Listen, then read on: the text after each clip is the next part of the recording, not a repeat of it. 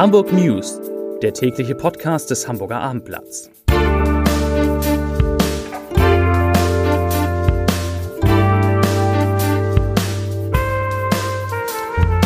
Moin, mein Name ist Lars Heider und heute geht es um die Konsequenzen aus dem Amoklauf, der vor fast 100 Tagen Hamburg erschüttert hat. Weitere Themen, die Kühlbrandbrücke muss schon wieder gesperrt werden.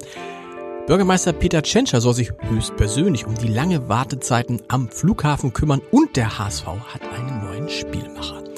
Dazu gleich mehr. Zunächst aber wie immer die Top 3, die drei meistgelesenen Themen und Texte auf abendblatt.de. Auf Platz 3, da ist es schon wieder. Der Hamburger SV holt einen neuen Spielmacher. Auf Platz 2 Fahrbahn durch Regen abgesagt, A7 vor Vollsperrung. Und auf Platz 1 Klimaaktivisten besprühen Luxusjachten im Hafen von Neustadt. Das waren, das sind die Top 3 auf abendblatt.de. Fast auf den Tag, genau 100 Tage nach dem Amoklauf von Alzerdorf, bei dem acht Menschen in einem Gemeindezentrum der Zeugen Jehovas erschossen wurden, haben Innensenator Andi Grote und Polizeipräsident Ralf Martin Meyer heute ein erstes Maßnahmenpaket als Konsequenz vorgestellt. Besonders die Abläufe in der Waffenbehörde waren in die Kritik geraten, weil Wolf K. ein Mitarbeiter dieser Behörde, zunächst mündlich und anschließend auch durch einen anonymen Brief, vor dem späteren Amokläufer gewarnt worden war. Wolf K. ist mittlerweile freigestellt worden. Zuletzt hatte sogar die Generalstaatsanwaltschaft mitgeteilt, dass sie im Zusammenhang mit der Waffenerlaubnis des Attentäters Philipp F. gegen den Mitarbeiter wegen des Verdachts der fahrlässigen Tötung ermittelt. In dem heute vorgestellten Maßnahmenpaket erläuterten Grote und Meyer nun, dass es von jetzt an einen neuen standardisierten Umgang für die Waffenbehörde gebe. Dazu heißt es, ich zitiere, insbesondere ist die verbindliche Einbeziehung des Landeskriminalamtes in die Risikobewertung vorgesehen. Zitat Ende. Vor dem Hintergrund langer Wartezeiten an der Sicherheitskontrolle des Flughafens und daraus resultierender Verspätung fordert die CDU und der Bürgerschaft einen Krisengipfel mit Bürgermeister Peter Tschentscher. Bereits im vergangenen Feriensommer habe am Airport Chaos geherrscht, sagte Fraktionschef Dennis Thering und fragt sich, warum seitdem keine wirksamen Maßnahmen dagegen ergriffen wurden. Schon jetzt gäbe es wieder lange Schlangen vor der Sicherheitskontrolle. Dabei begönnen die Sommerferien erst in einem knappen Monat. Es sei ihm, Dennis Thering unbegreiflich, dass die Verantwortlichen am Hamburger Flughafen im Land und im Bund die Personalsituation nicht in den Griff bekommen.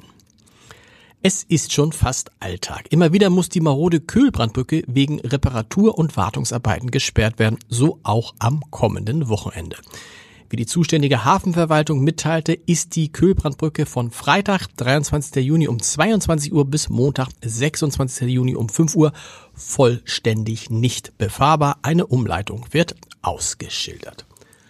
Der HSV darf sich über einen neuen Spielmacher freuen. Ich habe es schon angeteasert. Nach Abendblattinformationen besteht eine Einigung über den Wechsel von Immanuel Ferrei nach Hamburg. Der 22 Jahre alte Niederländer von Eintracht Braunschweig muss in den nächsten Tagen nur noch seinen Medizincheck im UKE bestehen, ehe er anschließend einen langfristigen Vertrag unterschreiben wird. Schon seit Monaten arbeitet der HSV an einer Verpflichtung Verreis, dessen Ausstiegsklausel, Aufstiegsklausel wäre auch schön, in Höhe von 1,5 Millionen Euro nun gezogen wurde. Der torgefährliche Mittelfeldspieler soll in Zukunft die Zentrale mit Landsmann Ludovic Reis bilden, der sich trotz Anfragen höherklassiger Vereine am Freitag zum HSV bekannt hatte.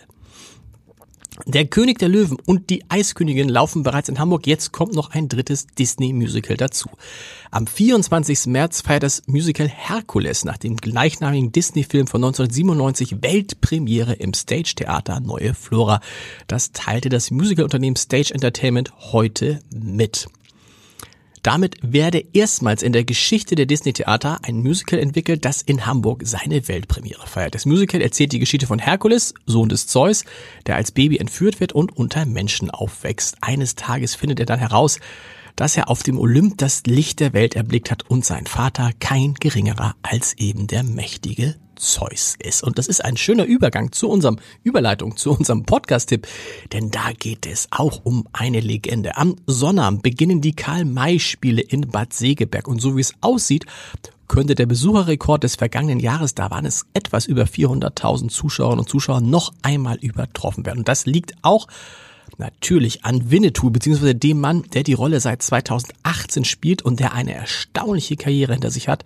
Schließlich wurde Alexander Klavs vor 20 Jahren als erster Sieger des RTL-Formats Deutschland sucht den Superstar bekannt. In unserer Reihe Entscheider treffen Heider spricht Alexander Klavs über den langen Weg von Dieter Bohlen, einem der Juroren von DSDS zu Winnetou, über gefährliche Stunts und die Frage, wofür die Geschichten von Karl May eigentlich stehen. Hören Sie mal rein unter www.abendblatt.de slash Entscheider. Und wir hören uns morgen wieder mit den Hamburg News um Punkt 17 Uhr. Bis dahin. Tschüss.